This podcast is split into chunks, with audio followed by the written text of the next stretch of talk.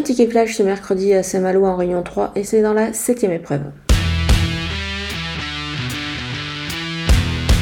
Le numéro 13, Goldorak, qui est vraiment très bien engagé ici et surtout c'est un cheval qui retrouve la grande forme, jugé sur sa récente victoire. On peut lui faire confiance. Je pense qu'il vise encore une fois la victoire ici. Pour un 2 sur 4, je vais garder également le numéro 9, Giant Madric, qui a des moyens et je le trouve bien placé euh, bah, au premier poteau, donc il devrait pouvoir se distinguer. Le numéro 8, Goguette, euh, peut se réveiller et surtout euh, sur cette piste là et surtout elle pourra apporter une petite cote à ce 2 sur 4 donc on va la surveiller de près.